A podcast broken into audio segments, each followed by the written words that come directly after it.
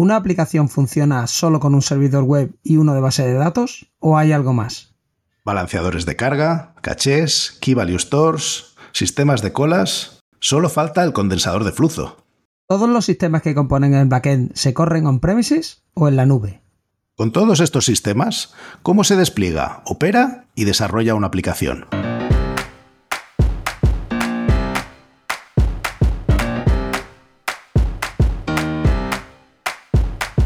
Bienvenidos a Unicode U00D1. El podcast para desarrolladores móviles y no tan móviles patrocinado por MongoDB. Yo soy Diego Freniche. Y yo soy Jorge Ortiz.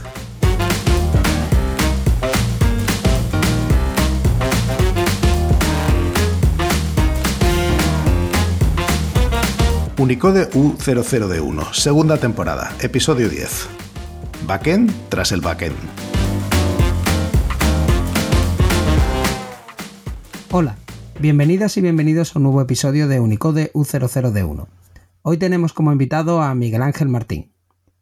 Miguel Ángel empezó a escribir código en 2010 y trabaja en remoto desde hace casi 10 años. Ahora mismo trabaja como Tech Lead en HubSpot en el área de backend.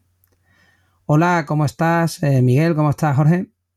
Muy buena, Diego, ¿qué tal?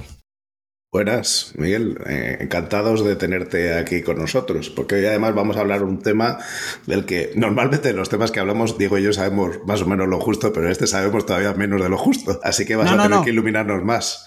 No, no, no, no, no. Yo voy a hacer la introducción porque este yo sí me lo sé. O sea, este, este sí me lo sé. O sea, cuando uno va a hacer una aplicación web y quiere hacerse el backend, tú tienes tu servidor que es el servidor de base de datos, ¿no? Donde vas a poner tus datos y luego tienes el servidor web que es el que recibe todas las peticiones y ya está, ya está, eso es lo que hay, o sea, no hay nada más. Un stack lamp de los de, los de hace años, ¿no? Eso... Claro, o sea que ya con eso, si necesitas más potencia, pues o ampliar la CPU, aumentar la memoria y ya está, ¿no? O pones un canuto más gordo de, de internet. O hay más cosas por ahí, Miguel. Bueno, yo creo que hoy vamos a hablar de la parte no tan móvil, ¿no? Que ustedes decís en vuestro eslogan, ¿no? Así que hoy va a ser la, parte no móvil de, bueno, de toda la parte de la aplicación que siempre, bueno, de toda la parte de ingeniería. Así que sí, vamos a hablar. Yo tengo aquí una lista de cosas que me gustaría mencionar hoy y además viene en un momento en el que hay mucha controversia porque fue curioso que ayer eh, Elon Musk publicaba en Twitter como vamos a, eh, pagar un montón de microservicios que he preguntado a mis ingenieros y nadie sabe para qué sirve. Y, empezó a fallar Twitter por muchas cosas, ¿no? Entonces si te deslogueabas e intentabas hacer login de nuevo, el, microservicio que se encargaba de la parte de autentificación hecha con el segundo factor, ¿no? La que te envía el código y tal, no funcionaba. Entonces ese microservicio parecía que no era importante, pero si querías hacer login, entonces sí era importante, ¿vale? Así que... que... lo que estás diciendo es que al final hay muchas piececitas y que vamos a hablar de alguna de ellas por lo menos hoy y no vas a contar para los que tenemos menos idea de hacer cosas de backend un poquito más de lo que al final la gente, yo, yo siempre en esto tengo la sensación de esos anuncios que sigue habiendo en televisión de alguna marca que dice, eh, necesitas una página web, nosotros te lo hacemos todo. Y parece que con tres clics tu web se genera, pero vamos, niquelada. Eso a todos los que hemos hecho desarrollo móvil nos han echado alguna vez en cara qué caras son las aplicaciones móviles cuando se puede hacer una página web por 10 euros y 3 clics. Totalmente, sí. Lo backend todavía más. O sea, cuéntanos qué, más se necesita ahí. Porque... Y vamos, vamos a hacer el primer disclaimer, ¿no? Que todo va a ser, depende, ¿no? Porque tras la controversia que se generó ayer, había mucha gente hablando de si los microservicios en, la, en el backend son necesarios o no son necesarios, y al fin y al cabo vamos a empezar con un depende de lo que queramos hacer y vamos a poner eh, requisitos de aplicaciones que realmente necesitan ir un poco más allá, en no solo tener, como decía Diego, una página web que lee datos de una base de datos y ya está, ya no necesitamos nada más. Pero una cosa, incluso cuando hablamos de aplicaciones eh, llamadas monolíticas, que como ha dicho Diego, incluso pueden ser más de un servidor. Ahí hay más piezas, ¿no? O sea, no, hace falta que saltemos directamente a microservicios. Cuando ponemos aplicaciones que tienen servidor web tradicional y tal, ahí metemos más piezas. Dinos así por encima, abuelo de pájaro, qué puede haber ahí? Vale, yo creo que tienes que pensar un poco en qué es lo que vamos a intentar resolver y ahí vamos a ver que eh, a veces una simple base de datos se nos queda corta y vamos a, por ejemplo, si estamos intentando incrementar la, digamos, la velocidad en la que sirven los datos, vamos a hablar de caché. Vamos a hablar de, en vez de almacenar los datos en una base de datos relacional, no relacional, vamos a tenerlos en memoria. Entonces ya estamos metiendo componentes sin todavía ir a microservicios. Luego, así a, a pronto, ¿no? Pues si necesitamos que el servidor tenga alta demanda, pues a lo mejor ya estamos hablando de meter un balanceador de carga que te duplique las mismas máquinas con las mismas bases de datos. Entonces tienes como, digamos, pues lo mismo pero multiplicado muchas veces. Entonces, pues el rendimiento eh, mejora porque básicamente tienes más máquinas, más potencia. Entonces yo creo que eso sería quizás lo más simple si queremos introducir, empezar a introducir componentes en nuestra parte de backend.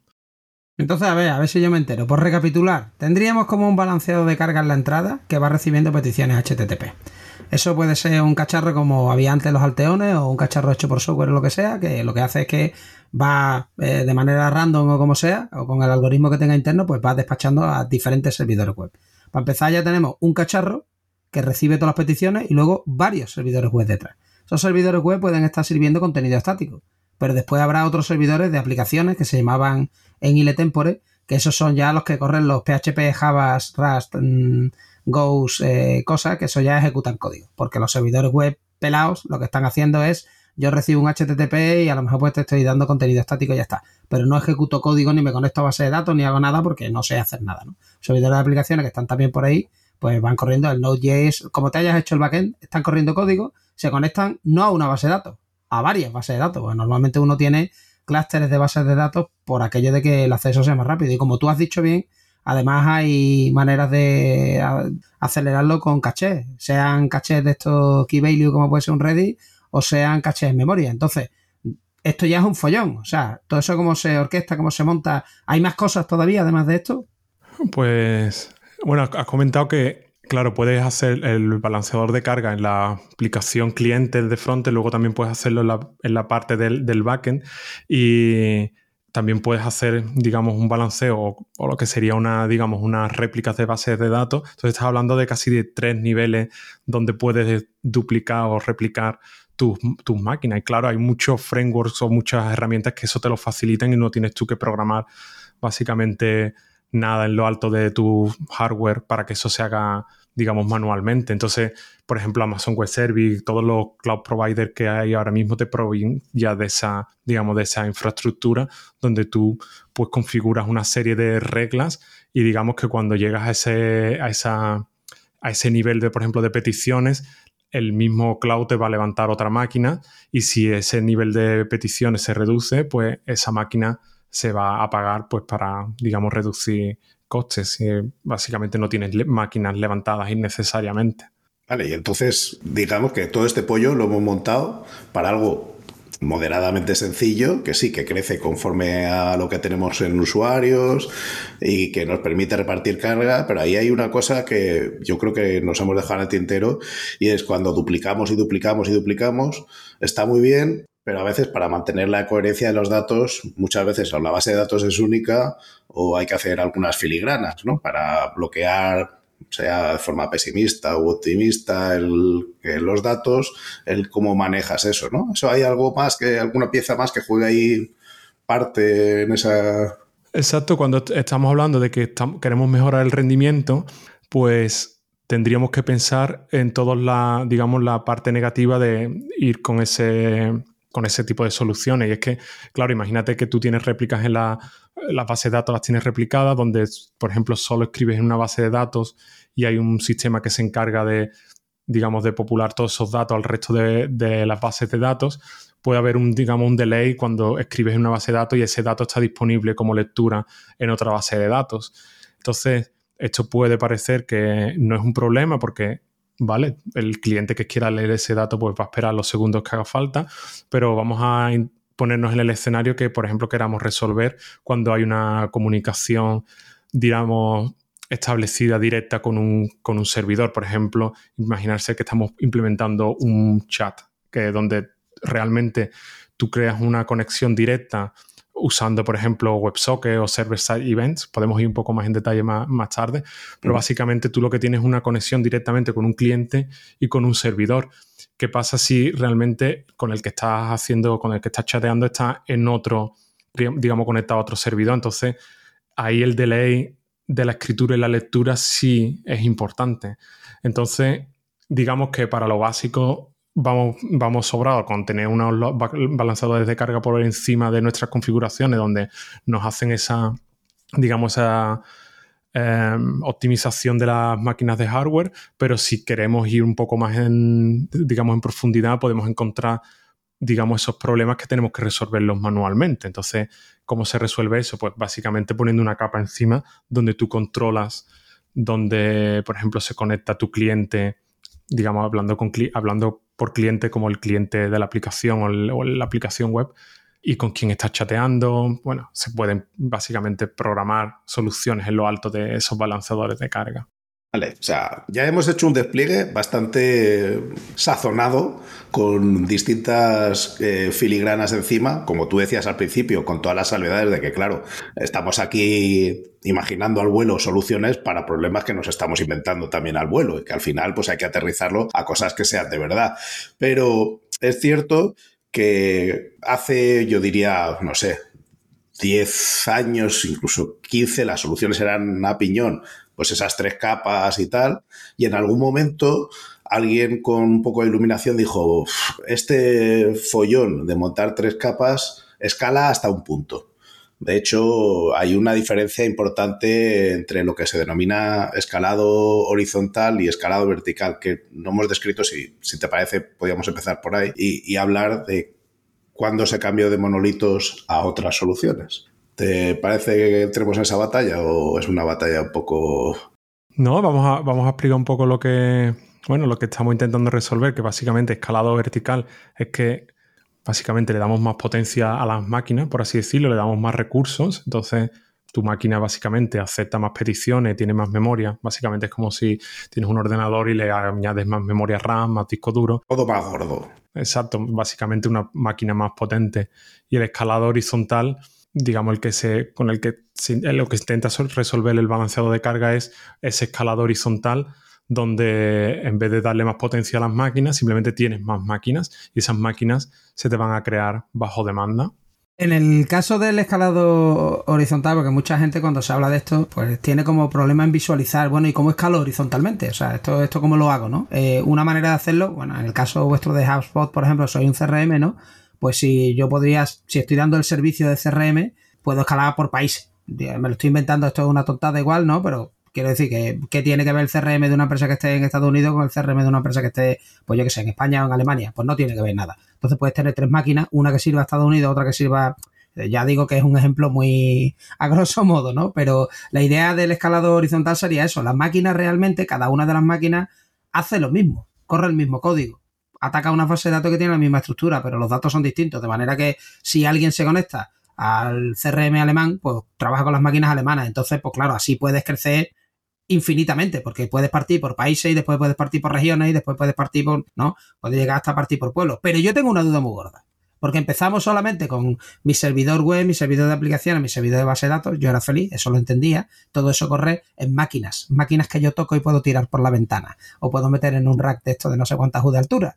Pero ahora esto se monta en máquinas, máquinas, o sea, se monta en premises o se monta en cloud o se monta en un mixto. O sea, tú ahora mismo en la infraestructura que gestionas, ¿qué tienes? ¿Máquinas tuyas? ¿Máquinas de un proveedor como puede ser Amazon, o Google Cloud o, o, son una mezcla? Lo digo porque entonces es todavía más difícil, ¿no? Exacto, a, la primera cosa que has dicho, sí, sería una abstracción más crear diferentes regiones. Nosotros en HubSpot lo llamamos regiones. Básicamente tiene diferentes, eh, tu aplicación está en diferentes data centers, en centros de datos diferentes. Entonces, claro, si imagínate que por lo que fuera un eh, centro de datos de Estados Unidos se cae, no se, no se cae la infraestructura completa de HubSpot porque cada cliente, digamos, elige en qué región quiere estar. Y aparte también, bueno, por razones legales que alguna digamos, algunos países tienen un eh, tema de leyes diferentes, entonces tú quieres que tus datos estén almacenados en Europa o en Estados Unidos, por las razones que fueran. Y tu segunda pregunta, nosotros en HubSpot sí usamos el, cloud, usamos la infraestructura que nos provee eh, Amazon Web Service, pero yo creo que eso está también en, digamos, en las necesidades que tenga cada proyecto, cada, cada empresa.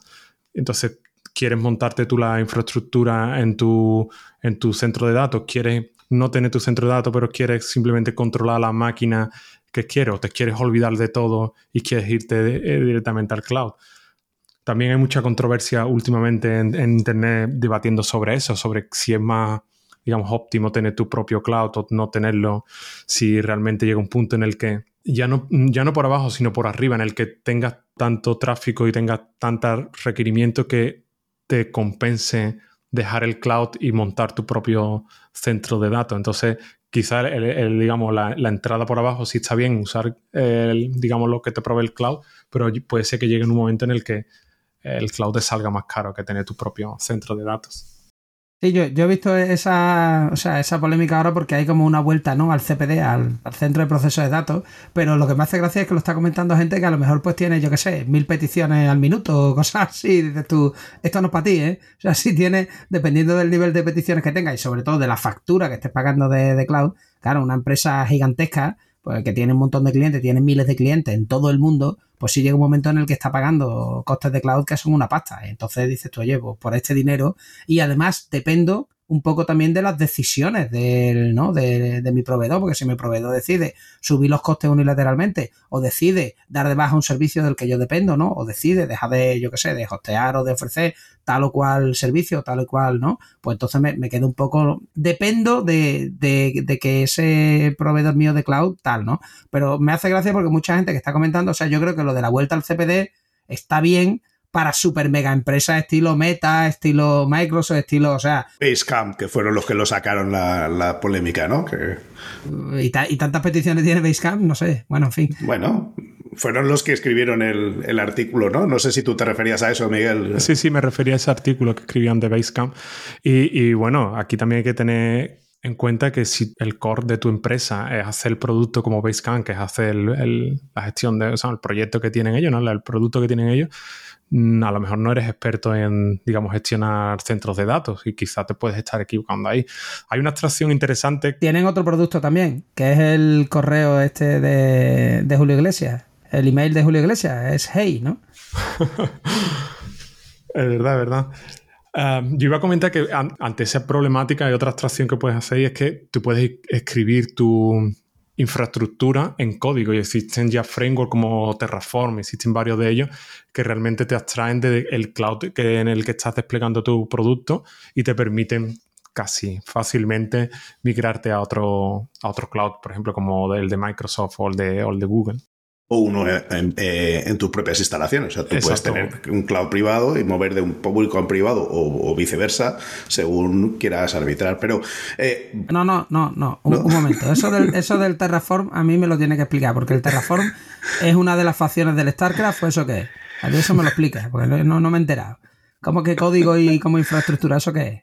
Bueno, básicamente que en, en vez de, digamos, ir a la consola de Amazon Web Service y, digamos, darle al botoncito para crear tus, mm, digamos, la máquina y, digamos, coger el, la URL de esa máquina, ir, irte a tu código, hacer el despliegue a esa máquina concreto, básicamente todo eso lo escribes en código, en un JSON, creo que sí, si no recuerdo mal. Entonces, básicamente cuando tú quieres moverte de un cloud a otro, tienes, pues quiero tener un servidor web con estas digamos, estas librerías concretas instaladas, quiero tener una base de datos, quiero que tenga un balanceador de carga por arriba con esta serie de reglas. Básicamente escribes en, un JSON y puedes básicamente tenerlo en un repositorio, tener diferentes versiones de tu, digamos, de tu infraestructura.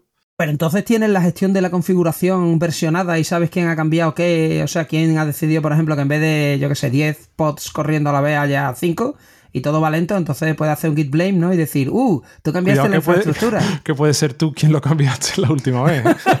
bueno, hace git, ah, git auto blame, ¿no? Dices tú, Exacto. aquí lo cambié yo. No, pero que lo bueno que tiene esto, eh, lo bueno que tiene Terraform efectivamente es que la infraestructura se convierte en código y se pueden hacer pull requests. Entonces alguien propone un cambio de la infraestructura y a lo mejor los más seniors, los, los principal arquitectos, lo que sea, revisan y dicen, ah, pues mira, sí, este cambio se acepta. Entonces, esto es una manera realmente al final de implementar con herramientas que a los programadores nos molan, procesos que vienen en ITIL de siempre, pero que antes se hacían con un documento Word y, un, y claro, eso no lo hacer nadie, porque eso es un dolor. De esta manera, pues sí lo hace y yo creo que ah, el tema de Terraform por eso ha tenido tanto, tanto éxito. Pero volvemos a lo mismo. Usar Terraform si tenéis, yo qué sé, si tienes tres servidores, no. bueno, no sé, igual sí, ya depende. Eh, yo, yo estoy en desacuerdo. ¿eh? Yo creo que incluso si tienes tres servidores, eh, te puede salir a cuenta. Porque, o sea, incluso para infraestructuras pequeñas, como yo cuando tenía en, Ocean Dream, este, o como se llame, el migrarlo, el cambiarlo de un a esto a otro, de un proveedor a otro, y, no tener que preocuparte en generar la infraestructura, aunque no sea Terraform, aunque te vayas con algo como Ansible o algo sencillo que tú puedas coger y decir, en tres patadas vuelvo a provisionar y, ya me preocupé un día en saber cuál era el proceso, lo he documentado, para mí esa documentación es muy válida, incluso si ya estás volviendo a las organizaciones grandes, tienes controles de seguridad. Aparte del que tú decías, Diego, que es, que es fundamental de que gente senior apruebe eh, esos cambios, tienes la capacidad de coger y decir, oye, estos pull requests van firmados. O sea, no me va, o sea, cuando aquí me llega alguien con una petición, no me llega con cualquier cosa, me llega con una cosa que está verificada y que sé que es alguien de la organización, no es un pull request de así del hacker con capucha que decíamos otro día que viene a fastidiarme y añadir cosas. Entonces, yo creo que al final el, haber pasado de la infraestructura de cojo, pongo el servidor en el bastidor y lo enciendo y lo apago el botón, que para los que somos nostálgicos del tema nos parece que tiene su encanto, pero a pasar a algo que es una commodity, como dicen los anglosajones, en el que tú simplemente dices, quiero ocho máquinas de este estilo con estas capacidades y uh, mágicamente aparecen en algún sitio que tú no ves nunca jamás, pero que están ahí y te dan ese servicio yo creo que tiene grandes virtudes. ¿Eso es más o menos lo que tú planteabas, Miguel, o, es...? Eh, totalmente de acuerdo, sí. Que básicamente tienes una abstracción más que te va a ayudar, aunque el proyecto sea simple, ya que entra un poco el depende, ¿no? De qué estamos intentando resolver y hasta dónde nos queremos meter con abstracciones y más abstracciones. Bueno, entonces entremos con más dependes. O sea, una vez que ya hemos hablado de esa provisión en el cloud, con ese lenguaje declarativo en el que tú le dices la infraestructura y siempre al final, cuando corres Terraform, vuelve eh, con el lenguaje este que tienen, tú lo ejecutas y vuelve a generar la infraestructura tal como está, o te dice cuáles van a ser los cambios que se provisionan. Eso está muy bien, pero al final ¿Cómo opero yo sobre esas máquinas? ¿Cómo, o sea, porque antes yo me conectaba, ponía el cable eh, al router, yo conectaba mi máquina, hacía un telnet, que ya no debería hacer nadie, pero y, me, me conectaba allí y subía el software, lo bajaba, movía un TAR. ¿Cómo me muevo con estas máquinas que son virtuales y, qué, capacidad tengo de saber cómo están? Cuando fallan, ¿cómo las arranco en modo que yo pueda hacer algo de mantenimiento? ¿Cómo funciona eso? Yo creo que lo, bueno que tenemos con este tipo de infraestructura es que nos, digamos, nos abstraen de ese tipo de problemas y nos proveen un montón de, productos, soluciones para, por ejemplo, ver logs, para ver si algo está fallando, tener tus alertas si recibes, por ejemplo, más de mm, no sé cuántos errores, 500 o 400 por eh, segundo. Entonces, nos abstraen de todo ese tipo de cosas y no necesitas ser un experto en infraestructura y centrarte más quizás en la, en la parte de, de, backend, del diseño en sí de la, de la aplicación. Entonces, nos olvidamos de eso y, digamos, tienes a, casi como servicios eh, independientes de quiero ver logs, quiero ver eh, cuántas horas ha estado esto funcionando, cómo han sido los autoescalados en las últimas X horas. Entonces, bueno, ese tipo de servicio ya te proveen todo ese tipo de, digamos, de opciones. No, no quiero dejar pasar eh, el comentario que has hecho eh, de lo fino que hilamos los programadores, que hasta 500 errores por minuto nos parece bien. Ya de ahí para adelante, avísame, porque 501 igual es, nocivo. Pero 500, oye, chicos, si pasan solo 500 por minuto, vivimos con ello y tiramos para adelante, que al final ya sabemos que hemos puesto un poco de basura ahí en el código y algo de, algo de errores generará, ¿no? en realidad, en realidad he hecho error 500, que error de servidor bueno, bueno, ha sido bueno. me ha gustado. Bueno, bueno, entonces. Pero eh, eh, digo esto de las alarmas y eso, eso que es como los pagers esos antiguos que había que tú llevabas encima y te llega una alarmita. O sea, cuando uno de los servidores tiene problemas, ¿te avisa solo? O eh, ¿Se reinician? Eso como que se reinicia el servidor solo. O sea, eso. Yo es que la parte esta de los POS y Kubernetes que se rearrancan, eso no lo tengo claro. Bueno, eso. yo no soy muy experto en temas de infraestructura, Básicamente, por ejemplo, en HubSpot dividimos lo, son, lo que son los equipos de infraestructura que se encargan, digamos, de todo eso bajo nivel.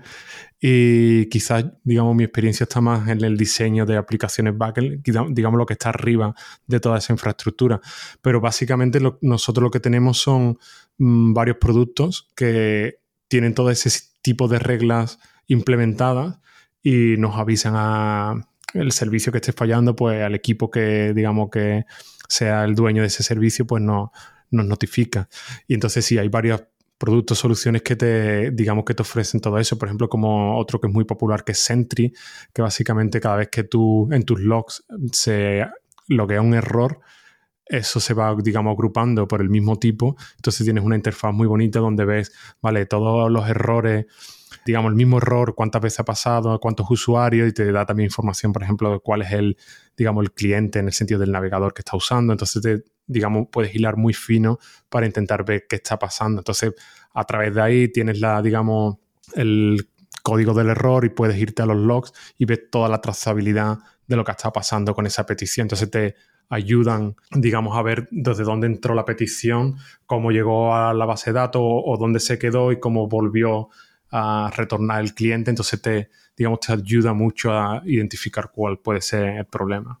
Pero eso que acabas de decir, eh, yo creo que es uno de los grandes cambios de cuando uno desarrolla una aplicación pequeña o una aplicación, por ejemplo, de móvil que tú ves el error específico, aunque tienes formas de gestionar crashes y también agregar y hacer estadísticas, con una aplicación en la que tienes chorrocientos usuarios y chorrocientas peticiones por minuto. Entonces, eh, eh, depurar yendo una por una eh, no es viable, no, no, es el mejor método. El, el, agrupar y el tener una herramienta que te gestiona toda esa información y te la agrupa, pues evidentemente ofrece una funcionalidad que si bien luego al final eso te llega con un aviso del PagerDuty o alguno de estos que para los que el año que viene por Halloween, por este año ya pasado, pues no quieran ver Pesadilla en el Street, que prefieran ver el Pager Duty, pues es horroroso.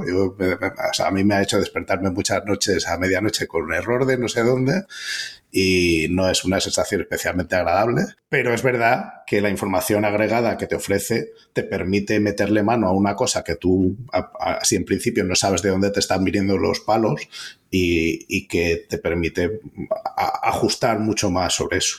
Pero vamos a, a, la parte que estabas diciendo tú, que te sientes más cómodo y que además creo que era por donde íbamos a ir antes. O sea, hemos definido esa infraestructura y, ahora hemos pasado de teníamos una aplicación monolítica, sí, con, con, pedacitos para hacerla más potente y no sé qué, a cómo diseñamos lo mismo y por qué nos planteamos hacer cosas así más distribuidas, tipo microservicios. Exacto, aquí viene la, eterna decisión de, debemos ir a microservicios o no. Y hay una cosa muy clara que cuando estás hablando de productos grandes donde eh, la empresa es más de más de, por ejemplo, no, sé, 40, 50 personas, donde, por ejemplo, en HubSpot, que somos 1500 desarrolladores, pues lógicamente no es viable tener un monolito. Entonces, una forma sencilla de, digamos, de dividir la responsabilidad, pues básicamente también dividir la aplicación en diferentes servicios. Entonces, por ejemplo, nosotros lo que tenemos son diferentes microservicios, cada equipo es dueño de uno, dos o varios microservicios, entonces tú eres responsable de hacer el diseño simplemente de, tu, digamos, de tu trocito de backend y proveer al resto de equipos las APIs que, que ellos necesiten. Entonces, tienes que pensar quién va a ser el que consume tu aplicación, qué datos necesitas en tu pequeña aplicación y cómo obtener los datos, de, por ejemplo, de otros servicios, cómo hacer comunicaciones entre diferentes eh, microservicios. Entonces empezamos aquí a pensar de, vale, vamos a primero a pensar qué queremos resolver con este servicio, qué es lo que va a hacer y a partir de ahí empezamos a desarrollar el producto. Ahora vamos sobre la elaboración, porque yo creo que ese es un tema además apasionante, pero déjame que te haga una pregunta concreta sobre algo que has dicho. Eh, has dicho, es imposible, porque somos un grupo muy grande de desarrolladores, eh, tener un monolito. ¿Cuáles, para que la gente que no se haya encontrado con ese problema, cuáles serían las pegas de tener un monolito? Al final, pues yo no sé, cuando la gente escribía Photoshop, Photoshop es una aplicación muy grande y entiendo que el equipo de desarrolladores de Photoshop, no tengo ni idea de cuántos son, pero me voy a imaginar que son unos cuantos, ¿vale? Entonces, ¿qué es lo que hace tan inconveniente tener un monolito en producción con respecto a esas aplicaciones distribuidas que responsabilidades distribuidas? Es una buena pregunta. Al fin y al cabo, lo que necesita es tener autonomía como equipo. Si tú necesitas poner de acuerdo a 1500 desarrolladores, digamos, a un montón de equipos, es algo que, no es viable. Entonces, de alguna forma necesitas tener alguna modularidad. Nosotros en, el equipo, o sea, en, las áreas de backend, normalmente hablamos de microservicios porque digamos que es la forma más común de conseguir esa modularidad. Entiendo que entre microservicio y monolito hay, algo entre medio que puede ser, por ejemplo, tener diferentes componentes o tener diferentes librerías y casi que, digamos, conseguiría lo que se intenta conseguir con los microservicios, que es aislar lo que tú estás creando y donde tú tienes el área de conocimiento, poder testear ese código, que cambios en otros sitios no rompan tu, digamos, tu, parte del servicio. Pero, tendrías que desplegar en un único despliegue para todos, que es una de las cosas que querrías evitar, ¿no? O sea, al final sí, tendrías que poner de acuerdo a estos 1500 y decir, mañana desplegamos versión nueva y todo tendría que confluir en esa versión nueva, mientras que teniendo servicios distribuidos, microservicios, tú, cuando despliegan tus compañeros del microservicio de al lado, básicamente mientras cumplan su contrato, te da exactamente igual. Corrígeme si me estoy equivocando, ¿no? Exacto, sí, es otro de los beneficios. Básicamente lo que se consigue es autonomía. Autonomía en, testeo, en, digamos, en conocimiento de lo que estás elaborando y, en, digamos, tienes definiendo tu contrato de cómo se comunican contigo, pues sí, tienes también autonomía para desplegar, para hacer tu versionado de tu forma. Incluso puedes llegar a tener diferentes tecnologías. Imagínate que quieres un microservicio que lo quieres tener en una tecnología en Java porque es el lenguaje de la empresa, pero quieres empezar a indagar en cómo hacer microservicios con Kotlin o simplemente tu empresa compra otra empresa e incluyes un producto que, está hecho en otra tecnología, lo, digamos, lo integras con el tuyo. Entonces, a lo mejor todo, imagínate que has comprado un, la parte de chat, por poner algo simple, ¿no? De, y tú quieres incorporar un chat en tu aplicación, por lo menos ese chat está hecho en otra tecnología. Entonces, sería una forma muy sencilla de, mientras se cumplan los contratos, es una forma también de poder innovar o básicamente y poder introducir nuevas tecnologías fácilmente. Yo tengo una pregunta porque siempre que se habla de backend, ¿no? microservicios frente a monolito, base de datos, no sé qué, y siempre aparecen por ahí sistemas de colas, Kafka, que si mensaje, que si historia. ¿Y eh, eh, todo eso qué es? O sea, ¿vosotros estáis usando alguna parte de eso? ¿Para qué? ¿En qué? ¿Para resolver qué problemas? Yo creo que es interesante hablar de la comunicación entre servicios, que básicamente es lo que resuelven este tipo de tecnologías. Y mm, yo lo dividiría, lo dividiría entre comunicación síncrona y comunicación asíncrona, por dividirlo en dos grandes, en dos grandes grupos. Básicamente la síncrona es cuando tú haces una pregunta a otro servicio y básicamente dame estos datos y esperas por esa respuesta, estás básicamente esperando eh, a que el otro servicio te responda y la comunicación asíncrona es que tú dices algo y que lo lea quien quiera cuando quiera.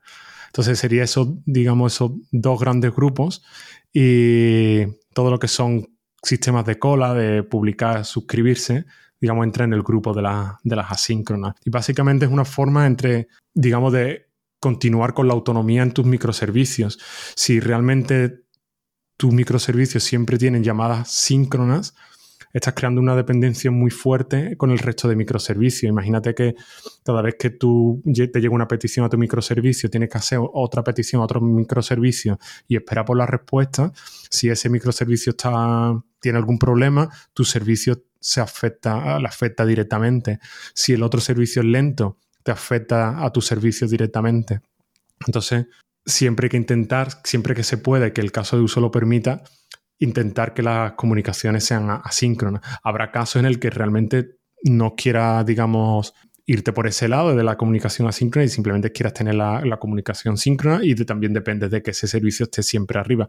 Por ejemplo, servicios como los de usuarios. Si mi aplicación, si mi microservicio no tiene nada que ver con la gestión de usuarios, no voy a quizás, digamos, implementar o sacrificar el obtener toda la información de los, de los usuarios de forma asíncrona. A lo mejor simplemente cada vez que necesite algo voy a esperar ese servicio porque es un servicio, digamos, muy fundamental en el que voy a esperar que siempre esté activo. Y si no está activo el, servicio de usuario, quizá da igual que el mío tampoco esté activo porque se está, digamos, es más importante que a lo mejor mi servicio. Entonces, ahí está un poco el ver qué tipo de comunicaciones es interesante para cada diferente caso de uso. ¿Y qué se usa para los dos tipos de comunicaciones? O sea, porque no solo hay una tecnología al final. Cuando usas síncronos hay algunas soluciones y cuando usas asíncronos hay otras. ¿Cuáles serían las típicas? Yo aquí hablaría de la, en la comunicación síncrona, hablaría de dos tecnologías que casi son las más populares, que es gRPC, que creo que eh, significa, si recuerdo mal, eh, Google no recuerdo muy bien, pero es una tecnología que... Procedure calls, yo creo que es. Exacto, que la, inventó, digamos, la inventó Google y, digamos, la clásica API REST que va a través de HTTP. Entonces, estos quizás sean los dos métodos más comunes de comunicar entre servicios de forma síncrona y básicamente si vamos a la, API REST HTTP, pues básicamente lo que está pasando es que hay una llamada en la red eh, a través del protocolo HTTP y esperas normalmente lo que esperas es un JSON o un XML, digamos, un texto de vuelta a tu servicio. Entonces, eh, digamos, por comentar un poco lo interesante del gRPC y por qué se ha puesto tan de moda con los microservicios, es porque obtienes varios beneficios que no tienes con HTTP. Y es básicamente que gRPC no, no manda en la red todo lo que es un JSON y un texto muy grande, sino que se comunica a través de binarios. Entonces tienes mucho mejor rendimiento y tiene otros beneficios. Por ejemplo, que gRPC por defecto te genera clientes. Y clientes me refiero a que si tienes otro microservicio que se quiere conectar a tu cliente, o sea, a tu servicio, simplemente tienes que integrar una librería y ya tienes todas las llamadas. No tienes que, digamos, ver o ir, por ejemplo, a la, al OpenAPI para ver son cuáles son las llamadas que tienes. Básicamente es como si tuvieras un método dentro de tu mismo servicio y te permite integrarlo y, te abstrae de la tecnología que se esté usando en un sitio o en otro. Si tú, por ejemplo, si tu servicio tiene, está escrito en Java y genera el, cliente gRPC en, abierto a cualquier lenguaje. Puedes tener un servicio en PHP y que tenga, integre ese, cliente, digamos, gRPC en, tu, en, el otro servicio y tienes comunicaciones directas, puedes tener, digamos, streaming de datos abierto en, ambas direcciones. Tiene varios beneficios que hacen interesante el contemplar esta tecnología para comunicarse en, el... Aunque hay cosas de, las que has dicho que se pueden hacer con OpenAPI o Swagger en el mundo HTTP tradicional JSON, es cierto que lo otro es que viene por defecto, o sea, son parte de las herramientas y tú las generas, como tú estabas diciendo, eh, tienes que generar cliente, tienes que generar servidor y la comunicación ya viene montada, o sea, no hay más que rellenar los huecos de este es el dato que te envío, este es el dato que recojo. Mm, pero eso sería, digamos, los dos escenarios de la, de la síncrona, ¿no? Y ahora la asíncrona. Exacto, pues aquí hablamos de varias tecnologías, yo casi obviaría las tecnologías en sí, básicamente lo que estamos haciendo es que tú publicas un mensaje o según la tecnología que usas se usa un término u otro, pero básicamente lo que tú dices, por ejemplo, en mi servicio se ha creado no sé, por ejemplo, una factura y quien esté interesado en escuchar que esa factura se ha creado, pues te suscribes a, este, a esta cola de mensajes y tú actualizas tu servicio con tu base de datos con los datos que a ti te hagan falta. Imagínate que tenemos un servicio que realiza, por ejemplo, estadística, que es un caso muy típico, pues a lo mejor no necesito que cuando, por ejemplo, se crea una factura, esperar que el, digamos, toda la complejidad que un sistema de estadísticas puede tener, ¿no? Para tener una respuesta. No es, digamos, necesario para el servicio de factura las estadísticas. Entonces yo le digo al usuario que, vale, esta factura se ha creado, le envío la petición al cliente y simplemente publico que se me, esa factura se ha creado. Entonces habrá otro servicio escuchando que eso ha pasado. Entonces ese servicio puede hacer cosas más complejas, como, digamos, coger todas las facturas que se han hecho por el día, crear una serie de datos, normalizar esa información en otro tipo de bases de datos y básicamente te abstrae de complejidades que para tu primer caso de uso no era necesario. Y al final, esas piezas que sirven para esa comunicación asíncrona, corrígeme, pero no las soléis montar vosotros, sino que se cogen piezas que hay en el mercado ya hechas, ¿no? O sea, tú no pones tu propio gestor de colas o tu PubSub propio, sino que utilizas herramientas, ¿no? Sí, te refieres a tecnología como Kafka o como... Eso es, eso es la, práctica habitual, ¿no? O sea, se usan herramientas de terceros, sea Kafka o sea la que sea, para hacer esas comunicaciones y lo único que hace son escribir los clientes, ¿no? De, ese... Exacto, sí, básicamente usa un RabbitMQ o un Kafka que básicamente te solucionan el mismo tipo de problema. Cada uno tiene su, digamos, su inconveniente o su, su ventaja, pero básicamente sí, tú te integras con un servicio donde tendrás seguramente una librería en el lenguaje que tú estés usando. Por ejemplo, en, Kafka es muy usada en el ecosistema de Java y tienes tu librería donde tú básicamente publicas mensajes, lees mensajes, tienes otra serie de cosas que puedes hacer como publicar mensajes en lotes o leer mensajes en lotes y hacer diferentes mecanismos si algo falla, como qué pasa si un mensaje falla, paro la cola porque el orden es importante o el orden no es importante. Entonces hay muchos detalles que son importantes a la hora de elegir la tecnología y cómo implementa, digamos, la tecnología en concreta que vayas a usar. O sea, que eh, eso de la operación, la, operación, distribuida de mi aplicación es simplemente ponerlo en pedacitos y dejar que se hablen, suena bonito, pero luego lo que dicen los anglosajones, ¿no? El, el demonio está en los detalles, eso eh, ¿Es cierto? O... Exacto, aquí, eh, aquí venimos con, todo lo que el contexto que ya hemos puesto en lo alto de la mesa. Yo creo que es interesante ahora de qué pasa si falla uno de los servicios, cómo reacciono, cómo hago que mi servicio, por ejemplo, de factura esté disponible, aunque el de estadística no esté disponible. Entonces aquí vienen todos los, digamos, los casos que queremos ir cubriendo para obtener el resultado que, que queremos. Eso suena complejo, ¿no? Hemos hablado de un poco de cómo está en operación el sistema, que si se caen las piezas que tiene cuando está funcionando, qué avisos te da si hay un problema. Incluso hemos hablado un poco del despliegue, ¿no? Que si el Terraform, que si se despliega de esta manera, pero de lo que no hemos hablado es del desarrollo. Entonces, cuando tú tienes un sistema como el que tenéis ahí en HubSpot con tantas piezas, para desarrollar, ¿qué tenéis? ¿Una copia, un clon de, de todo esto? Lo digo porque, claro, esto no, no, vas a levantar todo esto y en, mi máquina funciona, ¿no? Esto no puede ser lo típico de y en mi máquina funciona. Pues esto, o sea, vosotros cómo hacéis las pruebas eh, y antes de subirlo y digo para validar que de verdad los cambios que estáis haciendo funcionan con todas estas piezas, porque hay un montón de piececitas. Eso, ¿cómo funciona el desarrollo? Esto hay diferentes formas de resolverlo. He visto en empresas donde he trabajado que teníamos un Docker gigante, o sea, un archivo de Docker gigante donde levantamos un montón de máquinas en local.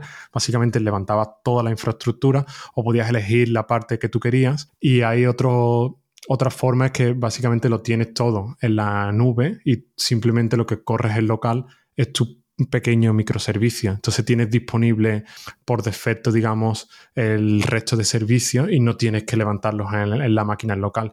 En HubSpot nosotros tenemos un equipo de infraestructura que se dedica a montar todo eso. Entonces yo como, digamos, desarrollador de backend, me bajo mi microservicio, creo mi microservicio y en el resto, con el, cuando interactúo con el resto de servicios, interactúo en la nube directamente.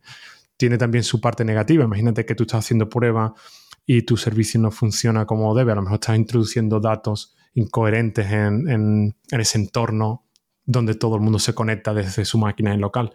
Entonces, bueno, aquí también tienes que ver que si lo que tienes en, ese entorno, pues tiene también que validar eh, de forma más fuerte todo lo que los otros usuarios están desarrollando en sus máquinas. Por ejemplo, estás creando tu propio microservicio y estás validando datos, pero no los has validado completo y estás introduciendo datos en otros servicios. Bueno, pues puede haber también cosas que, tengas que tener en cuenta a la hora de desarrollar de esa forma.